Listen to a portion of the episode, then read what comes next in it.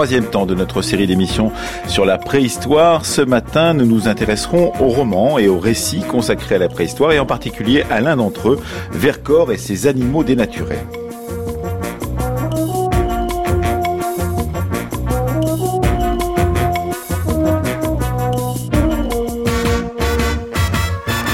Avoir euh, lundi expliqué comment les méthodes de recherche récentes ont bouleversé nos connaissances sur la préhistoire, puis hier nous être arrêtés sur la vie et sur l'œuvre d'André Leroy-Gourand, le théoricien de l'ethnologie préhistorique, et avant demain de vous proposer un documentaire euh, radio rare enregistré dans la grotte d'Afrique du Sud, euh, Sterfontaine, où se trouvait l'Australopithèque le plus complet d'Afrique du Sud et peut-être même d'Afrique, eh bien aujourd'hui nous nous intéresserons grâce à des textes lus par Nathalie oui, à l'œuvre de Vercors, l'auteur entre autres du Silence de la mer, mais aussi des Animaux dénaturés, un roman d'après Seconde Guerre mondiale sur le chaînon manquant, comme on appelait cela à l'époque, et on l'a appelé pendant longtemps, entre les singes et les hommes. Nous en parlerons avec Victor Massé de l'Épinay, qui a préparé cette semaine avec nous et qui co-animera cette émission avec nous, et avec Brigitte Senu, elle est enseignante chercheur au Muséum d'histoire naturelle à Paris, et Pascal Semon-Suite également avec nous, il est professeur d'histoire, et il a écrit un livre sur la préhistoire telle qu'elle a été racontée par les romans et par les récits fictionnels.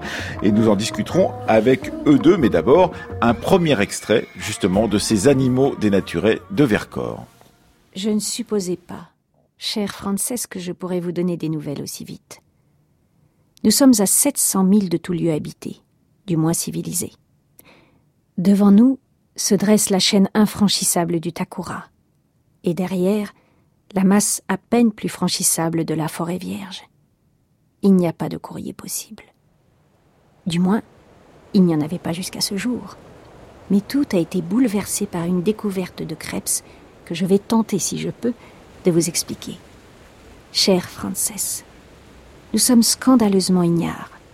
Savez-vous mieux que vaguement, et par oui dire, ce que c'est que le pithécanthrope Et l'australopithèque Le synanthrope? L'homme de Néandertal Donc, voici ce qu'il faut savoir. À l'origine des hommes et des singes, on le sait désormais de façon à peu près sûre, il y a une souche unique. Celle-ci a buissonné, c'est l'expression technique, c'est-à-dire qu'elle a subi, selon les contraintes diverses des conditions environnantes, des formes variées d'évolution qui ont donné naissance à des rameaux divergents. Au bout de ces rameaux se trouvent actuellement, d'une part, toutes les familles de singes, d'autre part, toutes les races des hommes. Ainsi, l'homme ne descend pas du singe, mais le singe et l'homme descendent chacun de son côté de la même souche originelle. Toutefois, dans ce buissonnement, nombreuses furent les formes qui ont prospéré quelque temps et puis ont disparu. On trouve dans les terrains du Pliocène et du Pléistocène, oh pardon, dans des couches géologiques vieilles d'un ou deux millions d'années, quantité d'ossements fossiles d'espèces variées de singes, éteintes depuis des millénaires. On a trouvé aussi à Java, en Chine, au Transvaal, des crânes ou des morceaux de crânes d'animaux quasi humains qui ont disparu eux aussi.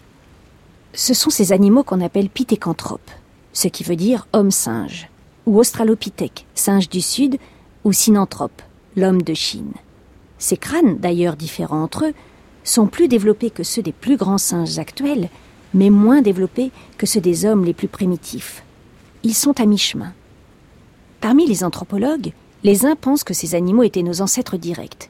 Les autres, peut-être pour des raisons théologiques, qu'ils étaient l'aboutissement d'un rameau à part qui s'est éteint il y a six ou huit cent mille ans, peut-être exterminé par le rameau voisin des hommes véritables, plus intelligents et plus cruels. Eh bien, il y a une dizaine de jours, Krebs a découvert dans un éboulis volcanique, vieux de milliers de siècles, un morceau de crâne qu'il a rapporté. D'après lui, c'était un crâne intermédiaire entre celui du synanthrope, un des singes fossiles les plus proches de l'homme, et celui de Néandertal, l'homme fossile le plus proche du singe. Il pensait ainsi fournir de l'eau au moulin des deux Grimm, puisque l'antique existence de cet être ambigu, encore singe et déjà homme, serait en faveur de leur thèse d'une lignée unique. Mais, ai-je demandé, encore singe et déjà homme? Qu'est-ce que cela veut dire précisément? Que ce n'était qu'un singe ou que c'était un homme Mon vieux, m'a dit Sibylle, les Grecs ont longtemps disputé de la grave question de savoir à partir de quel nombre exact de cailloux on pouvait parler d'un tas. Était-ce deux, trois, quatre, cinq ou davantage? Votre question n'a pas plus de sens. Toute classification est arbitraire. La nature ne classifie pas. C'est nous qui classifions, parce que c'est commode. Nous classifions d'après des données arbitrairement admises, elles aussi. Qu'est-ce que ça peut vous faire au fond que l'être dont voici le crâne entre nos mains soit appelé singe ou soit appelé homme? Il était ce qu'il était. Le nom que nous lui donnerons ne fait rien à la chose. Croyez-vous ai-je dit? Elle a haussé les épaules. Seulement, c'était avant.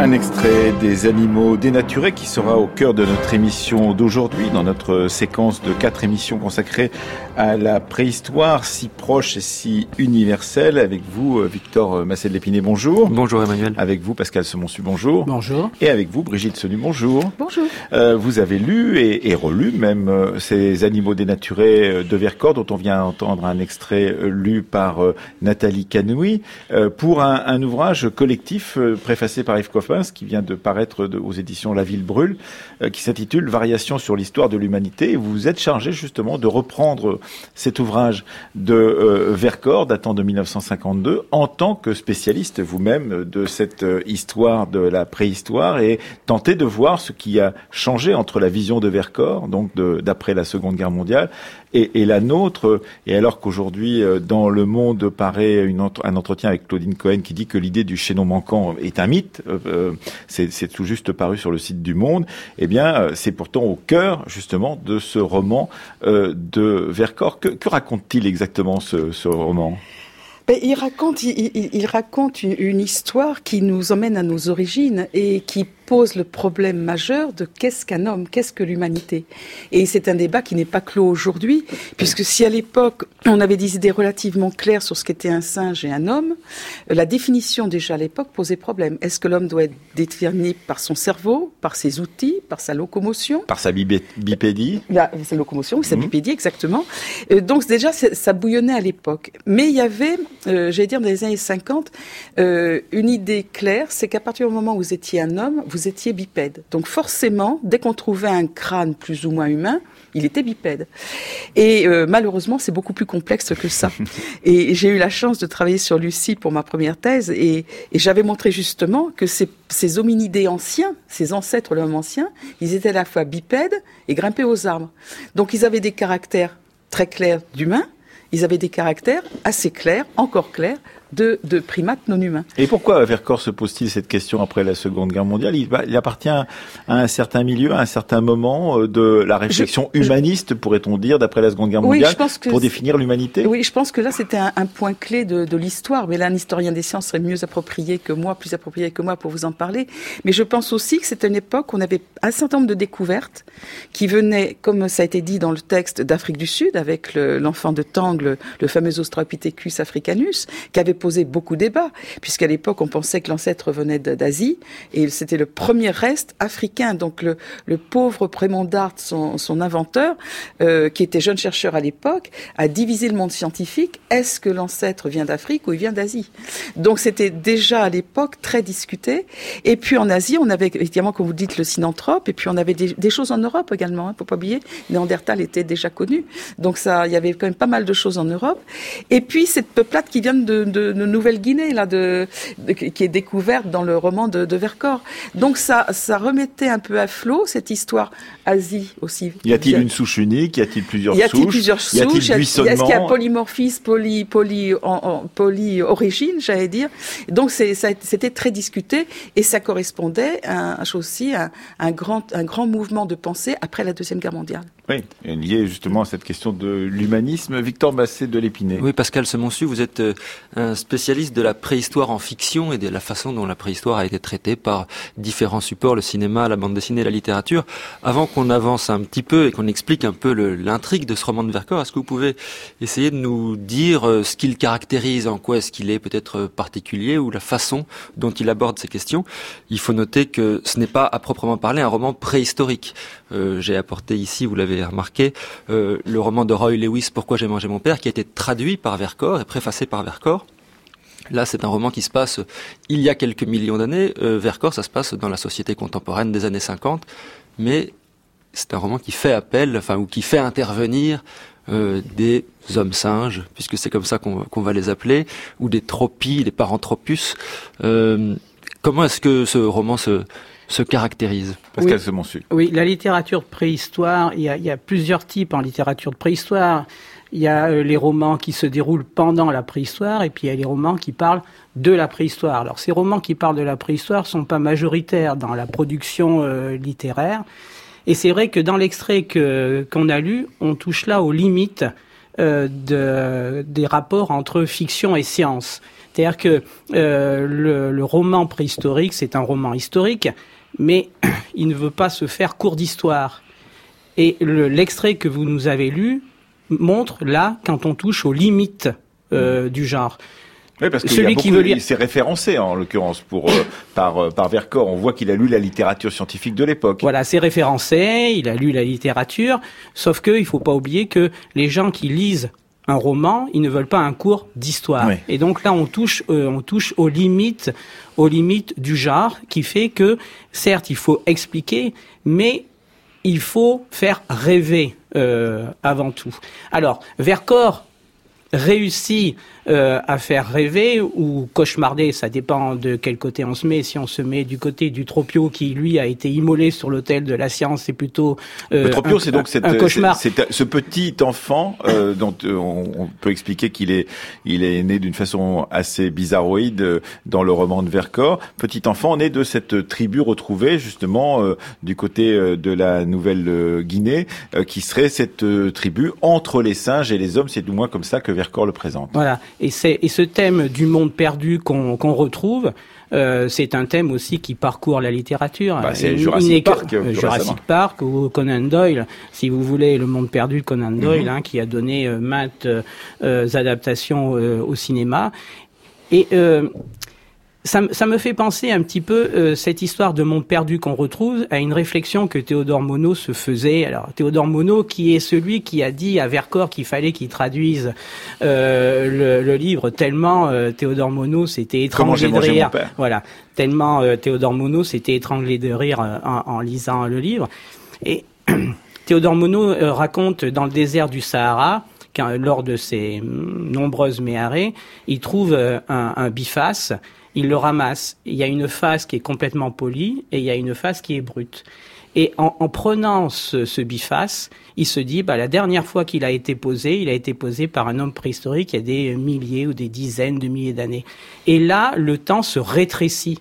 Euh, le, passé rejoint le présent. Et je, crois que ce qui plaît dans ces histoires de monde perdu qu'on retrouve avec Conan Doyle et qu'on retrouve avec Vercors, c'est justement ce rétrécissement du temps et cette superposition. C'est d'ailleurs euh, ce que vous faites euh, chaque jour en tant qu'enseignante chercheuse au, au muséum, Brigitte Senu, et en allant sur les, lieux de fouilles sur lesquels vous travaillez, c'est-à-dire de tenter de raccommoder ces dizaines de milliers d'années, voire ces centaines de milliers d'années, et, de faire en sorte qu'elles elle ne soit plus une coupure, mais qu'elle soit une jointure avec justement les euh, australopithèques sur lesquels vous pouvez travailler ou sur les, personnages sur lesquels vous travaillez. Exactement, mais aujourd'hui on va même plus loin puisqu'on on a trouvé des zones minières très anciens, à 6 millions d'années, 7 peut-être, et aujourd'hui on va beaucoup plus loin parce qu'on on, sait que euh, la différence, disons la limite entre l'homme et le singe actuel devient de plus en plus ténue, donc il est important de travailler sur les ancêtres des deux lignées. Mhm. Et aujourd'hui, on va travailler dans, euh, même sur l'ancêtre des grands singes,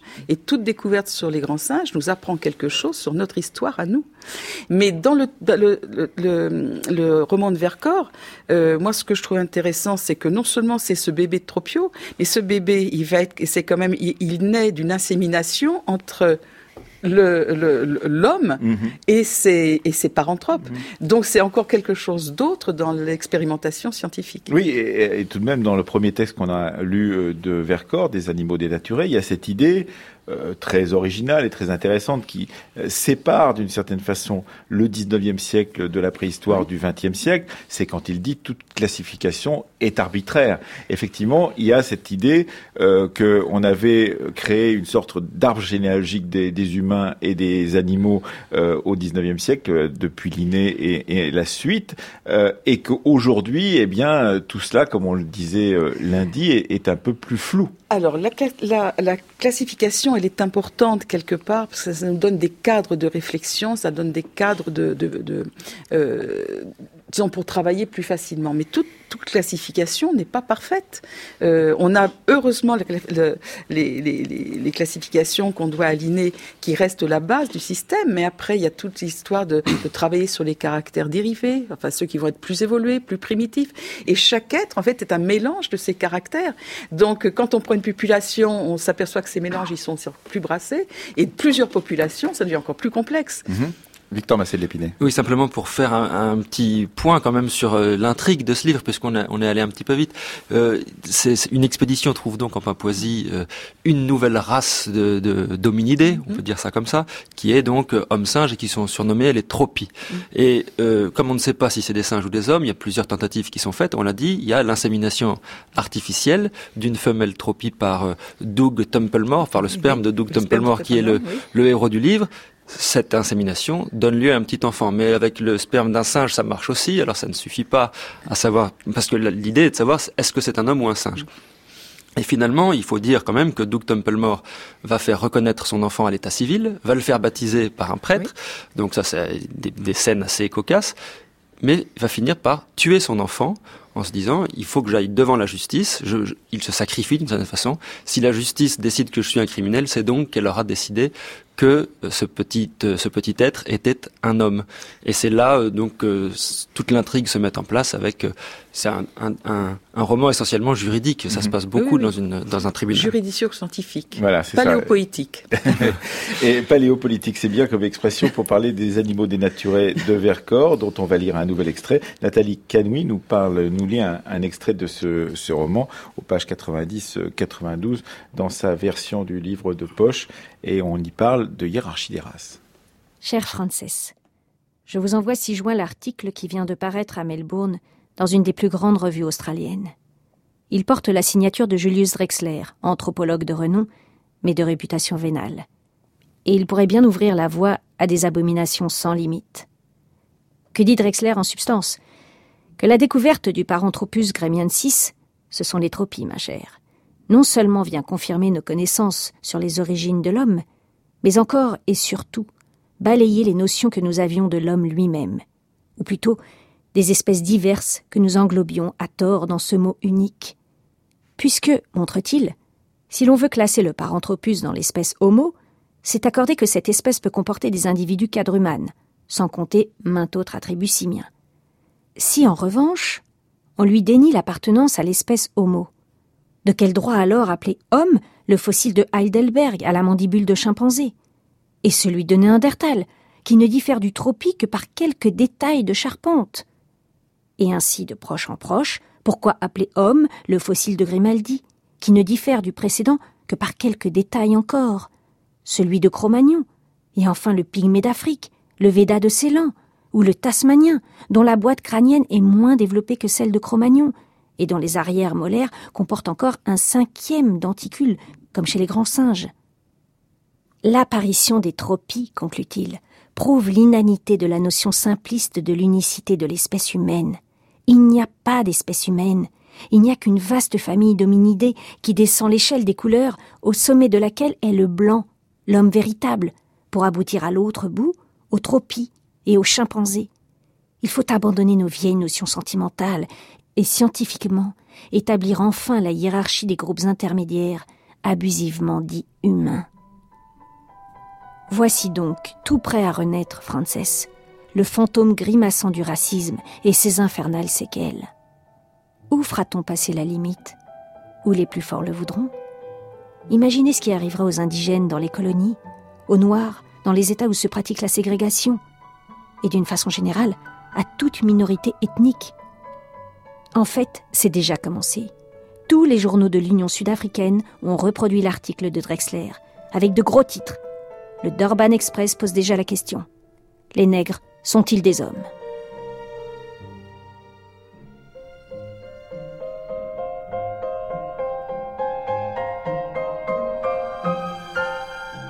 Du roman euh, de Vercors, euh, Les animaux dénaturés, qui est au cœur de notre euh, série d'aujourd'hui, donc de cette semaine, consacrée à la préhistoire. C'est un, roman qui met en scène justement, eh bien, dans les années 1950, puisque c'est à ce moment-là qu'il est écrit par l'auteur du Silence de la mer, qui met en scène des chercheurs qui se rendent en Nouvelle-Guinée à la recherche de vestiges humains et qui trouvent donc une tribu qui n'était pas connue dont il pense qu'il est euh, une tribu entre, dans le chaînon manquant entre les singes et les hommes. Pascal Semonsu, vous êtes avec nous, vous êtes spécialiste des mises en fiction de la, préhistoire, vous avez travaillé sur cela en tant qu'historien.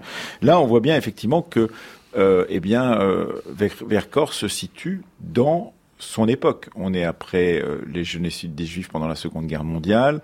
La question du racisme a été euh, mise en avant tout au long des années 30 et des années 40 et il veut, en tant que grand euh, résistant, s'en séparer. Oui, la question du racisme dans la représentation de la préhistoire, c'est une question qui est très compliquée. et qui rejoint aussi la façon dont on conçoit l'hominisation.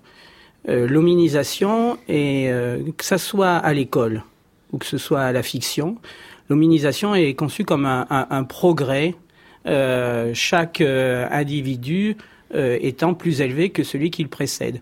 Et ayant des capacités supérieures. Voilà. Et cette hominisation, eh bien, elle aboutit, comme de bien entendu, au chef-d'œuvre de la création, au chef-d'œuvre de la création, c'est-à-dire nous. Euh, et, et, ça, c'est une constante dans la représentation de la préhistoire. Je dirais même que si la représentation de la préhistoire avait une mission, c'est bien celle-là, c'est-à-dire que de montrer que nous sommes le chef-d'œuvre de la création. Et ça, si vous voulez, tout converge que ce soit la fiction, mais la fiction sous toutes ses formes, euh, le roman, euh, le cinéma, euh, la bande dessinée, la peinture, Burian, mais l'école aussi, l'hominisation, c'est une marche ascendante. Et quand on parle de l'école, jusque dans les années 1990, fleurissait dans les manuels scolaires la fameuse frise hein, où euh, on partait euh, d'un espèce de, de singe, hein, euh, sur la gauche, et puis petit à petit on se relevait, on perdait ses poils et on arrivait au Playboy qui est, qui est Cro-Magnon. Donc, qui est, blanc et blond en général sur la frise. qui est toujours blanc et blond. euh, il parle aussi de Néandertal. Euh, dans, dans, dans, Vercors. Et c'est vrai que euh, Néandertal, là aussi, euh, Yves Copin disait que c'était euh, le comment dire le fossile qui a été le plus maltraité dans l'histoire de dans l'histoire de la science. Euh, au début. Heureusement, il est réhabilité quand même depuis quelques oui. temps. Alors heureusement, il est réhabilité. Vous voyez, cette formule quelque part m'étonne parce que enfin, je, je, me demande si le rôle du scientifique, c'est de réhabiliter qui que ce soit. Mais, euh, il a tellement été maltraité. Il a tellement été maltraité. Mais alors, c'est l'effet du balancier que c'est l'effet du balancier que, que, tous les historiens des sciences connaissent, ou tous les hommes politiques connaissent, ou tous les philosophes connaissent. Euh, on est trop allé dans l'acharnement, et là maintenant, euh, c'est Néandertal qui aurait tout fait, et qui serait même supérieur euh, à Cro-Magnon. Oui, et, cela, effectivement, Brigitte Senu, vous l'avez connu tout au long de votre carrière d'enseignante. De, pas vraiment, excusez-moi, j'étais pas Non, non, pas connu, vous n'avez pas connu Néandertal soi-même, mais vous avez connu effectivement ces, ces retours de balancier, ces réinterprétations, ces, ces, nouvelles visions. Et, et c'est vrai que dans euh, l'œuvre de Vercors, c'est une œuvre politique, euh, vous l'avez dit tout à l'heure, euh, qui dit quelque chose de la politique de l'époque et qu'effectivement, on n'écrirait peut-être plus, sûrement plus d'ailleurs, euh, comme cela aujourd'hui. Alors, il y a, y a surtout une chose, vous avez fait allusion à cette fresque qui est en fait une, fresque de Rudy Salinger, qui était un, comment un, illustrateur pour un, livre de d'évolution humaine. Mais cette fresque qui a été donnée dans tous les lycées, dans toutes les écoles, est une fresque qui a été tronquée. C'est-à-dire qu'on a gardé que la partie qui convenait au discours. Si vous prenez les parties tout à fait antérieures, on s'aperçoit que c'est un peu différent et qu'il y a plus de variabilité. Et on a gardé que celle qui montre qu'il y a une forme de singe qui se redresse. Mais ça, c'est complètement faux, on le sait depuis très longtemps. Alors, le, le, le souci qu'on a avec ça aussi, c'est que l'approche naturaliste a été très souvent oublié. L'homme, c'était l'évolution du cerveau, c'était quelqu'un qui, un être qui arrivait au sommet de la création. Or, en fait, quand on remet l'évolution de l'homme dans un système naturaliste, eh ben, finalement, on est moins évolué que la girafe parce qu'on a un coup plus petit et qu'on ne sait pas s'adapter à bouffer dans les acacias, et qu'on est un peu plus évolué que d'autres pour d'autres caractères, par notre bipédique. Donc, en fait, on a un mélange de caractères à tous les moments. Et, cette classification hiérarchique est, absolument euh, fausse et, et fait malheureusement encore débat. Victor Massé de Alors la politique, elle était aussi au cœur du roman de Vercors avec un personnage qui s'appelle Van Cruisen qui travaille pour les sociétés, la société fermière du Takura. Et lui, euh, il veut évidemment dès qu'il dès qu'il apprend l'existence de ces tropies, il veut les embaucher euh, dans son usine textile pour les mettre derrière des métiers à tisser, en disant ils ont l'air assez évolués pour, pour, pour apprendre à faire quelques gestes élémentaires et puis ils ne se syndiqueront pas, enfin ils réclameront pas de salaire. On peut en embaucher cinq pour le prix d'un. Des esclaves modernes. Et des esclaves modernes. Et donc là, ça devient une vraie question politique. C'est d'ailleurs un petit peu ce qui déclenche euh, toute l'histoire. Mais pour revenir sur, ces, lectures politiques de la préhistoire, euh, Pascal Semonsu, vous nous dites que c'est une constante. Cette, euh, évolution de l'arrachement de la nature sauvage et farouche vers un homme accompli. Et pour autant, c'est une constante, mais ça, laisse néanmoins la place à des lectures divergentes. Je veux dire qu'il y a des fictions préhistoriques, vous allez peut-être nous dire, mais j'imagine, euh, marxistes ou marxisantes, et d'autres qui peuvent être beaucoup plus euh, euh, racistes, pour dire les choses comme ça. Alors, des lectures marxistes ou marxisantes, franchement, si vous voulez, j'en ai pas rencontré énormément. On peut pas dire que Rahan, par exemple. Bah, Rahan est dans Rahan est dans un est dans Pif, dans, dans Pif, donc on journal communiste. voilà, tout à fait. Pour un communiste, il est très individualiste, Rahan. C'est vrai. C'est-à-dire qu'il se, il se promène, bah, il est tout seul, et il apporte la connaissance aux autres, aux autres, aux autres tribus. Il vit euh, solitaire. Non, franchement, si euh, on cherche dans Rahan un message crypto-communiste, c'est, me semble-t-il, faire un mauvais procès euh, à Rahan. L'objectif, je pense, hein, de, de Chéré et les Cureux, les, les, les pères de Rahan, c'est de montrer l'ingéniosité de l'homme. Ouais. Euh, c'est un MacGyver euh, préhistorique. Oui, où on disait aussi un Superman Léonard de Vinci de la préhistoire. Euh, il, invente tout, il crée tout, il, invente même le deltaplane en étant accroché à des pattes de ptérodactyle pour s'échapper d'un endroit où il s'était malheureusement échoué. Il n'y a pas une, je veux dire, il y a, il n'y a pas un message, il n'y a pas un message politique, comment dire, ciblé dans, dans la préhistoire. C'est vraiment sur, sur la conception que l'on a de l'humain, si vous voulez, que se niche la politique, l'homme qui est un aboutissement, l'homme qui est un chef-d'œuvre. Et Néandertal, le pauvre, a pâti pendant très longtemps de cette concurrence de Cro-Magnon là. Alors, un nouvel extrait euh, de euh, ce livre de Vercors, ce roman de Vercors 1952, Les animaux dénaturés, qui nous sert de prétexte à une réflexion sur euh, la façon dont on montre la préhistoire dans la sphère littéraire. Un extrait des pages 129 et 130 du roman Les animaux dénaturés dans son édition du livre de poche. Et l'on appela le professeur Knatsch, anthropologue notoire, que le Collège royal d'histoire naturelle avait proposé comme expert pour éclairer le tribunal sur la nature de la victime. C'était un petit homme ridé, grisonnant, un peu sourd, qui se passait constamment la main dans ses cheveux ébouriffés, et parlait d'une voix rauque et pointue. À peine écouta-t-il la question posée par le procureur qu'il s'écriait. C'est idiot tout ça. Qu'est-ce qu'on veut savoir? Si ces êtres-là sont des hommes Bien sûr, ce sont des hommes. Ils font du feu, non? Ils taillent la pierre. Ils marchent debout, non? Et qu'à regarder leur astragale. Vous avez déjà vu des singes avec un astragale comme ça? Je vais pas vous le décrire, comprendriez pas. C'est un os du pied dans la cheville. Rien que ça astragale, ça suffirait. Sans parler de la rangée antérieure du tarse, longue comme des phalanges. Ils ont un pouce de singe et alors? Nous avons bien l'appendice. C'est un morceau de tympan qui nous vient des plésiosaures. Ça nous sert à quoi? Il doit encore vivre dans les arbres il y a pas longtemps, les tropies voilà tout, cinquante ou cent mille ans. Mais maintenant, ils y vivent plus, marchent debout comme nous. Des souvenirs du singe, on en a tous. Regardez les enfants qui apprennent à marcher. Marchent encore comme des chimpanzés sur le bord extérieur de la plante du pied. Regardez le gros orteil des Védas actuels. S'articule en varus, à pouvoir vous ramasser par terre une pièce de six pence. Sont pas des hommes alors? Faut s'entendre sur ce qu'on appelle des hommes. Les hommes de Ndongong, qu'est-ce que c'était? Et l'homme de Pildan, tout près d'ici Un crâne comme le vôtre ou le mien, Milord, sauf votre respect, mais une mandibule de gorille. Et l'autre qu'on appelle Skull 5, avec son petit menton, ses petites dents, mais une visière susorbitaire comme celle d'un gibbon. Vous en sortirez pas. La station droite, voilà l'homme. Par conséquent, la forme de l'astragale qui soutient tout, étroit et mince, c'est un singe, large et épais, c'est un homme. Voilà. Voilà, donc euh, c'est aussi simple que cela. Euh, il est très sûr, le professeur Knatch, dans euh, l'œuvre de Vercors, Les animaux dénaturés, dont on parle aujourd'hui. Victor Massel Lépinet. Oui, Brigitte Sonu, je vous voyais rire pendant que, que vous écoutiez cet extrait. Cette, cette, tirade du professeur Knatch, c'est un des extraits de, de, des animaux dénaturés que vous avez sélectionné pour ce livre aux éditions La Ville Brûle, Variation sur l'histoire de l'humanité, parce que ce professeur Knatch, en quelques mots, il dit énormément de choses sur la conception de des préhistoriens, des paléoanthropologues euh, euh du XXe siècle, la station debout, la libération de la main, euh, l'outil, la libération du cerveau, tout ça est lié, tout ça est cohérent. Eh ben pas du tout. on va essayer de faire un peu de tri. Euh, euh, D'abord, c'est très typologique, et ça, ça correspond à une à une histoire des disciplines où on faisait de la typologie.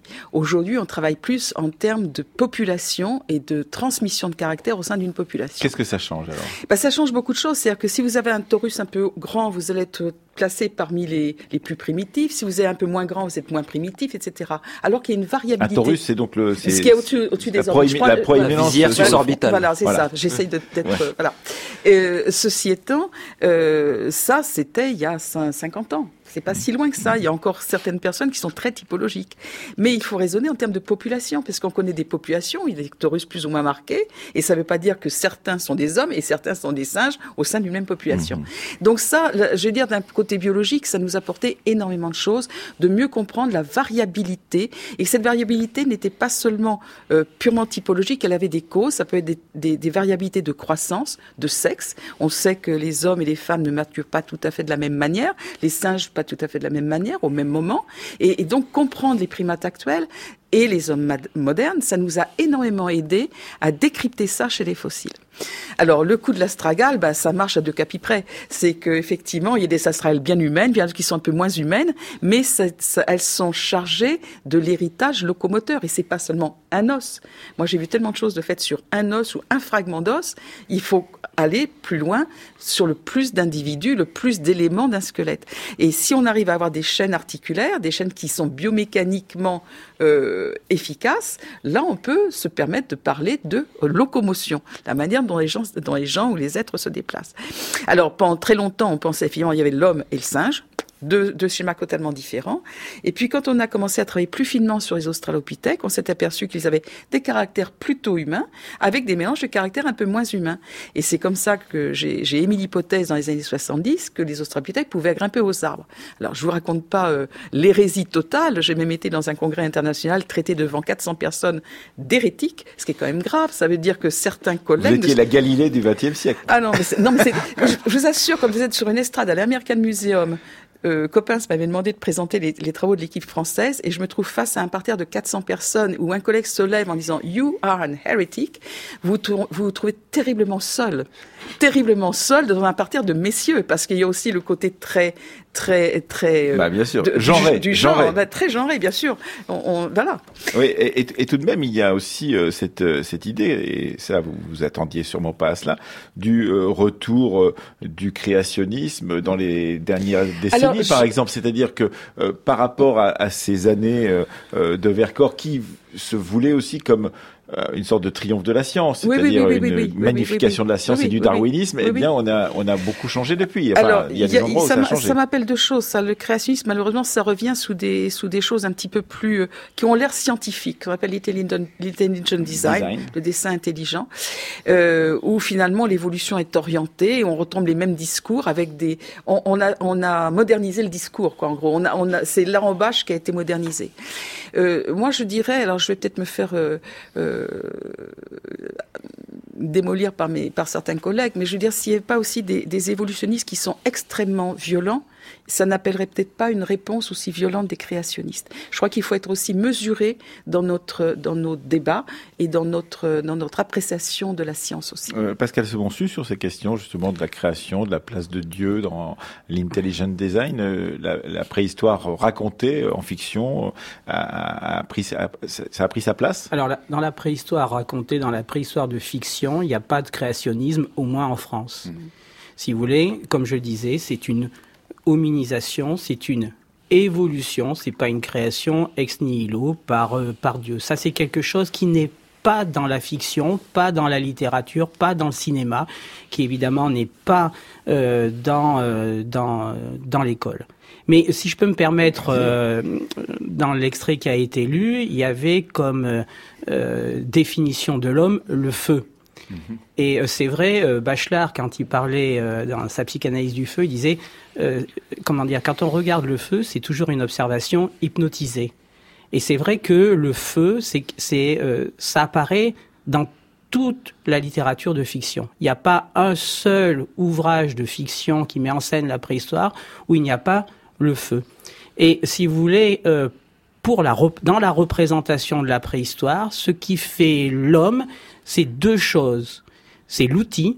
Hmm. Alors évidemment, euh, l'outil, ça a beaucoup changé, mais moi je parle de la représentation de la préhistoire et non pas de la science. Hein. mais pour la représentation de la préhistoire, l'homme, c'est l'outil. Hmm. Et l'autre chose, c'est aussi l'homme, c'est le feu. Et pourquoi il y a cette insistance sur le feu? C'est parce que le, feu marque véritablement la, la frontière entre l'homme et l'animal. Parce que grâce au feu, l'homme cuit l'animal, et grâce au feu, l'homme éloigne l'animal. Il y a un aspect symbolique dans le feu extrêmement important et qui explique la place également très importante qu'il a dans la représentation de la préhistoire. Et qui explique peut-être aussi combien nous avons été très surpris des feux dans Paris il y a très récemment, euh, le week-end dernier, parce que effectivement, ça fait partie toujours de cette question de la violence euh, par le feu euh, qui peut se déchaîner à tout moment. Alors, en tout cas, on ne va pas dévoiler la fin de ce livre de Vercors, qu'on incite bien sûr tous les auditeurs à lire, puisqu'il est très, il est court, il est très agréable et très amusant. Euh, il faut néanmoins dire que, donc, il s'agit d'un procès. les tropies sont-ils des hommes? On en arrive évidemment à la question, mais il faudrait savoir ce, qu'est un homme. Et là, euh, on n'y arrive pas. Alors on fait venir euh, des religieux, on fait venir des scientifiques, on fait venir des zoologues, on fait venir toutes sortes de gens. Et l'extrait qu'on va maintenant entendre est un extrait qui, qui nous montre comment les questions finissent toujours par tourner en rond. En comparant l'intelligence de l'homme et de la bête, reprit Sir Arthur, le professeur Rampol nous a en somme moins parlé de quantité que de qualité. Il a même précisé qu'il en va toujours ainsi dans la nature. Une petite différence de quantité peut provoquer une mutation brusque, un changement total de qualité. Par exemple, si l'on chauffe de l'eau, on peut lui ajouter des quantités de calories sans qu'elle change d'état. Et puis, à un certain moment, un seul degré suffit pour qu'elle passe de l'état liquide à l'état gazeux. N'est-ce pas ce qui s'est passé pour l'intelligence de nos ancêtres? Un petit supplément de quantité dans les liaisons cérébrales, peut-être même insignifiant, lui a fait faire un de ces sauts qui a déterminé un changement total de qualité. De sorte C'est une opinion subversive, dit le gentleman aux manchettes. J'ai lu des choses pareilles dans, dans, dans, dans, je, dans je ne sais plus. Mais enfin, mais c'est du pur matérialisme bolchevique. C'est une des trois lois de leur dialectique. Le professeur Rampol, continuait Sir Arthur, a précisé ce changement de qualité. La différence entre l'intelligence de l'homme de Néandertal et celle d'un grand singe ne devait pas être bien grande en quantité, mais elle a dû être énorme dans leur rapport avec la nature. L'animal a continué de la subir. L'homme a brusquement commencé de l'interroger. Or, pour interroger, il faut être deux celui qui interroge, celui qu'on interroge. Confondu avec la nature, l'animal ne peut l'interroger. Voilà, il me semble, le point que nous cherchons. L'animal fait un avec la nature, l'homme fait deux. Pour passer de l'inconscience passive à la conscience interrogative, il a fallu ce schisme, ce divorce, il a fallu cet arrachement. N'est-ce point la frontière, justement? Animal avant l'arrachement, homme après lui des animaux dénaturés. Voilà ce que nous sommes. Quelques secondes passèrent avant qu'on entendît le colonel Strong murmurer. Ce n'est pas sot. Ça explique la pédérastie. Ça explique, dit Sir Arthur, que l'animal n'ait pas besoin de fables ni d'amulettes. Il ignore sa propre ignorance, tandis que l'esprit de l'homme, arraché, isolé de la nature, comment ne serait-il pas à l'instant plongé dans la nuit et dans l'épouvante? Il se voit seul, abandonné, mortel, ignorant tout, unique animal sur terre, qui ne sait qu'une chose, c'est qu'il ne sait rien, pas même ce qu'il est.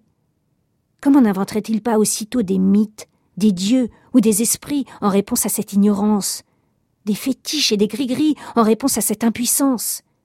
N'est-ce pas l'absence même chez l'animal de ces inventions aberrantes qui nous prouve l'absence aussi de ces interrogations terrifiées? On le regarda sans rien dire. Mais alors, si ce qui a fait la personne est bien cet arrachement, cette indépendance, cette lutte, cette dénature, si pour admettre une bête parmi les hommes, il faut qu'elle ait sauté ce pas douloureux, à quoi, à quel signe enfin reconnaîtra-t-on qu'elle l'a fait? On ne répondit pas.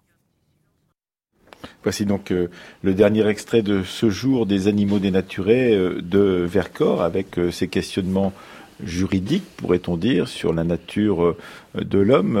C'est une question que vous avez sûrement vue beaucoup très présente dans la littérature, les fictions autour de la préhistoire, Pascal Semonsu, sur lesquelles vous travaillez. Oui, tout à fait. L'arrachement à la nature, peut-être que la représentation de la préhistoire réussit un petit peu ce tour de force euh, de, présenter euh, l'homme comme un animal certes dénaturé, mais comme un animal culturel. C'est-à-dire qu'il réussit à, mêler les deux euh, en même temps. Mais c'est aussi extrêmement subtil parce que cet arrachement à la nature, on revient dessus, et notamment avec la vision qu'on a de Néandertal aujourd'hui. Pourquoi Néandertal devient aussi populaire aujourd'hui? C'est parce qu'il ne s'est pas arraché à la nature je parle de représentation. Il ne s'est pas arraché à la nature comme Cro-Magnon. Et ça, c'est devenu euh, un, modèle et qui est tout à fait en adéquation mhm. avec les problèmes sur l'environnement, le retour à la, le retour à la nature, etc. Mhm. Ben, même question pour vous, Brigitte Sonu. Est-ce que ce, cette limite entre l'animal et l'humanité, c'est ce qui euh, anime les scientifiques? Euh, Je vous demande à vous. Mais... Oui, je dirais plus, plus trop maintenant. On cherche toujours la grande dichotomie pour comprendre l'origine de la lignée, mais c'est pas. Moi, ce qui me gêne plus, c'est là dans le texte de Vercors, il parle d'animaux qui vont subir la nature, enfin l'homme qui va, l'animal qui va subir la nature et l'homme qui la subit. Non, l'animal il subit pas la nature. Mhm. Il est dans son environnement. Et quand on voit aujourd'hui que des chimpanzés ont des pharmacopées, ils utilisent la nature pour leur bien-être. Ils sont, quand ils vont ils ont des outils même. Ils ont des outils, ils ont des capacités cognitives qui sont de plus en plus importantes. Bon, pas humaines encore. Enfin, peut-être un jour, on ne sait jamais avec l'évolution, dans quelques millions d'années. Mais en tout cas, pour le moment, ils ne subissent pas la nature en tant que telle. Et moi, si on repose ça dans un débat politique actuel, moi, ce qui me gêne beaucoup, c'est quand on parle aujourd'hui de l'homme et de la biodiversité. L'homme fait partie de la biodiversité. Mhm. Et malheureusement, au cours des temps, on a laissé sortir l'homme de son milieu. C'est-à-dire qu'on l'a posé, même inconsciemment, en tant qu'opposant à la nature. Or, en fait, naturellement, c'est une espèce qui est invasive, qui est destructrice, qui est tout ce que vous voulez, euh, mais elle fait partie de la nature. Donc, euh, c'est quand même quelque chose d'important.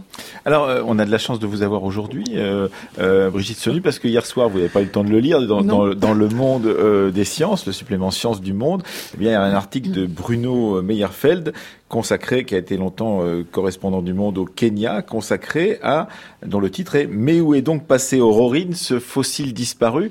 Vous êtes une des deux découvreuses de Aurorine. Ah non, non, je, fais partie de l'équipe qui l'a découvert. On n'est pas que deux. Il y a quand même une équipe et tout le monde a trouvé un morceau. Alors, ça, m'agace quand on est. Non, mais c'est parce que c'est comme ça qu'on vous présente. Mais oui, mais c'est ça qui est dommage parce que. Comme on présente Copain, c'est Lucie. Voilà. Oui, mais derrière, derrière des hommes et des femmes, il y a des équipes et il y a des gens qui font plein de choses. Vous avez tout à fait raison. Et, alors, et, donc la question de ce deux, deux, pages tout de même dans le monde des sciences. Oui, bah, mais où est donc passé euh, Aurorine, ce fossile disparu? Il, il, a disparu ce fossile Non, il n'a pas disparu. Non, non, il n'a pas disparu. On sait très bien où il est. il va revenir aux communautés locales très bientôt, certainement. Euh, donc on, on, attend ce retour officiel. Pour l'instant, c'est l'ancien directeur du musée avec lequel on travaillait qui le garde. Euh, voilà.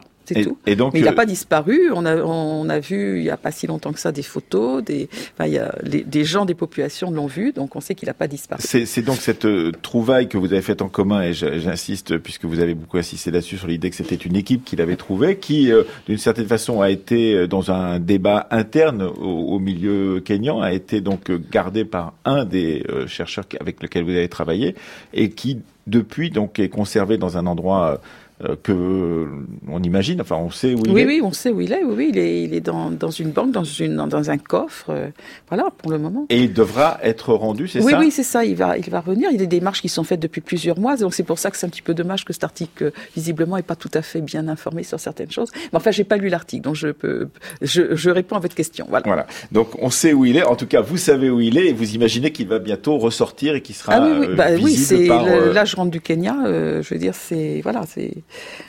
donc moi je m'affole pas du tout. D'ailleurs, est-ce que j'ai l'air affolé Vous n'avez pas l'air affolé du, tout. du, tout. Donc euh, et puis saluons aussi euh, le portrait en dernière page de ce même euh, monde des sciences de quelqu'un que nous aimons beaucoup, qui s'appelle Marin Dacos, héros de la science ouverte, qui a été un des innovateurs, pourrait-on dire, des humanités numériques en France et qui a surtout créé des sites qui sont bien utiles à tous les chercheurs et à tous ceux qui s'intéressent à la recherche aujourd'hui. Merci d'être venu, Brigitte Merci je précise que vous avez participé à Variation sur l'histoire de l'humanité à, donc euh, La Ville brûle, donc c'est les éditions La Ville brûle, donc euh, avec une préface d'Yves Coppens. On peut dire aussi que demain sort en, en kiosque papier, donc euh, papier qui est ce, cette revue de France Culture, donc le numéro 27 est consacré pour son dossier à Sommes-nous encore démocrates, mais il y a un entretien avec Claudine Cohen pour les femmes de la préhistoire, un entretien qu'elle a accordé à notre confrère Nicolas Martin de la méthode scientifique. Il faut dire aussi, parce qu'il y a beaucoup de publications autour du sujet qui nous intéressent, Anthologie de la préhistoire littéraire, euh, c'est publié dans la revue Sédiment 7, les grands cahiers patrimoine euh, Périgord Patrimoine, pardon, avec des dessins de Gérard Titus Carmel, sous la direction de la même Claudine Cohen et de Romain Bondonneau, donc toutes ces publications autour de notre sujet de la semaine. Et puis, euh, Pascal Semonsu, on trouve votre travail, votre livre oui, tout à fait, euh, le passé du fantasme. Et donc, euh, on, le met en chez Errance et on le met en lien sur notre site. Donc, et il faut dire que nous allons terminer notre semaine donc euh, avec votre documentaire, un documentaire rare que vous avez tourné avec Anne Fleury, Victor Massé de l'Épinay, en Afrique du Sud lors euh, d'une euh, voyage euh, qui a été soutenu par l'IFAS Recherche et l'Institut français à Paris. Et ce documentaire s'intéresse à Littlefoot. Vous avez rencontré son inventeur ou son découvreur, Ron Clark, et vous êtes également allé dans la grotte de Sterkfontein où Littlefoot a été trouvé, guidé par Laurent Bruxelles, et à l'université de Witz où le squelette est entreposé. On écoute un extrait de ce documentaire demain. Là, Laurent Bruxelles, à quelques mètres de l'endroit où Littlefoot est tombé, on est devant une, maison en, tôle, en tôle ondulée, qui est le laboratoire euh, dans lequel Ron Clark a nettoyé avec ses, avec ses, équipes euh, Littlefoot. C'est ça, on est juste à quelques mètres de la sortie de la grotte où euh, Littlefoot a été extrait. Il y a une entrée qui est juste là, donc ça permet à Ron Clark d'amener les, les ossements ici. Et oui, alors donc c'est encore dans son jus, hein, il y a une ambiance extraordinaire dedans, puis c'est encore tous les fossiles de comparaison. Donc dès qu'il trouvait un os, ça lui permettait tout de suite d'aller comparer, de voir comment, à quoi le raccorder. Donc ça c'est de l'Australopithèque, donc voilà l'ancêtre du genre Homo. Ça, ce sont nos cousins d'évolution, ce sont des paranthropes. Voilà, donc Australopithèque va donner naissance à Homo et aux paranthropes. Alors moi, c'est une, brute épaisse, hein, le paranthrope, des très très grosses dents parce qu'il mastiquait des racines. Voilà, un crâne, une face très très plate et des os toujours assez assez démesurés, une belle crête sagittale. C'est un lieu historique. Donc j'ai la chance d'avoir pu initier cette étude sur la colonne vertébrale de Littlefoot. Donc là, on est en cours euh, donc de développement de ce projet. Mais euh, les vertèbres chez des spécimens aussi anciens, il y a beaucoup de problèmes d'identification, de, savoir comment placer la vertèbre dans, la colonne vertébrale, mais aussi savoir si ces, vertèbres sont effectivement de l'hominine, puisqu'il y a eu ce cas un peu, peu euh, historique de, la découverte d'une vertèbre de babouin dans la colonne vertébrale de Lucie. Et euh, qui a été faite très récemment, donc un papier de 2015, donc qui montre bien que finalement on connaît très peu de choses sur la morphologie des vertèbres, euh, des hominines, des australopithèques aussi anciens, et qu'il faut être très prudent et qu'il faut vraiment euh, organiser une révision en fait de ce matériel et donc c'est ce qu'on entreprend avec Littlefoot de vraiment établir une, aussi une base de données comparative pour essayer de, décrire au mieux cette colonne vertébrale et c'est en fait ces vestiges des hominines de, de Sterfontaine. Donc c'est important pour vous de revenir aux conditions de découverte de Littlefoot. Oui, et on a la chance dans l'équipe à Sterfontaine donc de pouvoir combiner des études donc notamment effectuées par Laurent Bruxelles sur vraiment les conditions de formation de la grotte et de savoir comment, pourquoi le, squelette a été retrouvé dans ces conditions, et aussi de combiner des études, ce qu'on appelle les études taphonomiques, c'est-à-dire les processus de fossilisation. Pourquoi les os en fait se sont retrouvés dans cet état-là? Pourquoi ont été fossilisés dans cette position? Et savoir ce qui en fait a contribué en fait à ces, conditions exceptionnelles de fossilisation.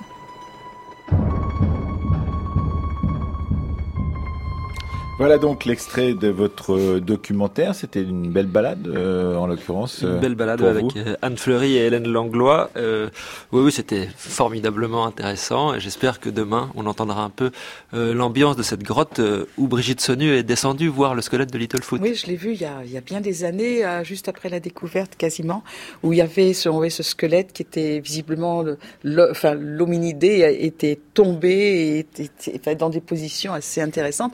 Et moi, ce qui m'a beaucoup intéressé. Vous l'avez vu en place euh, quand ah, il, était, n'a pas été encore dégagé de non, la. Non, non, non, non, il était en place. J'ai plein de photos de, de, la découverte en fait. Et euh, ce qui est ce qui est intéressant, c'est que quand j'ai vu ce squelette, c'était évident, mais Ron le pensait déjà. Vous, l'appelez Ron par son petit prénom. Ah bah oui, mais je, le connais depuis tellement longtemps, plus de 30 ans. Alors il y a un moment où il y a prescription. Et, et c'est vrai que c'est Ron Clark. Euh, c'est vrai que moi, ce qui est important, c'est que ce squelette montre clairement la dualité de locomotion de la bipédie et du grimper. Et ça, c'est important dans, quand on remet dans le contexte de l'époque, le contexte. Euh, Vercors, on parle pas beaucoup dans son roman, c'est dommage, de l'environnement et l'impact de l'environnement sur l'évolution, qui est fondamental. Merci beaucoup, euh, Brigitte Senu, et merci à vous, euh, Pascal Semonsu, d'être venu euh, aujourd'hui pour évoquer l'œuvre de Vercors, Les animaux dénaturés. Et puis, citons tout de même le travail de Nathalie Gibert, qui a fait sa thèse sur Vercors et qui a un, un, un site consacré justement à Vercors écrit où elle a fait un article en particulier où elle imagine effectivement que Vercors a peut-être lu, en tout cas, a été sûrement inspiré par des travaux de euh, Jules Verne euh, pour pouvoir imaginer ces animaux dénaturés. Vous pouvez le lire sur le site de Gibert qui s'intitule Vercors écrivain.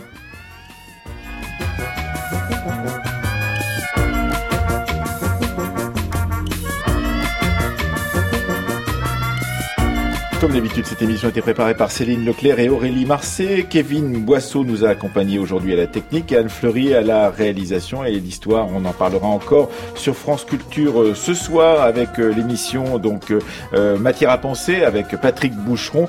et son thème cette semaine c'est Au nom du peuple. Et il reçoit Laurent Lombard, traducteur, et Jean-Paul Manganaro pour évoquer l'œuvre de Dolores Prato, un penchant pour le peuple. Donc Au nom du peuple, c'est le thème de l'émission de Patrick Boucheron ce soir à partir de 22h15 sur France Culture.